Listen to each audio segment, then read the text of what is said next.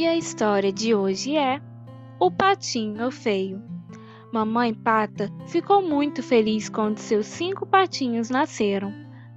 Porém, a vizinhança achou um deles meio desajeitado, e quando ele passava, comentavam o quanto ele era feio.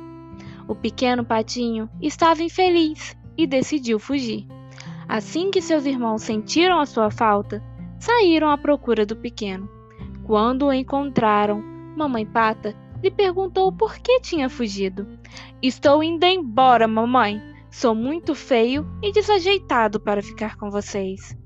Você é o patinho mais lindo que já vi. O que os outros veem ou dizem não é importante, mas sim sua bondade e personalidade, explicou Mamãe Pata. Foi então que o patinho percebeu que não precisava ter beleza exterior, pois o que trazia em seu coração era mais bonito.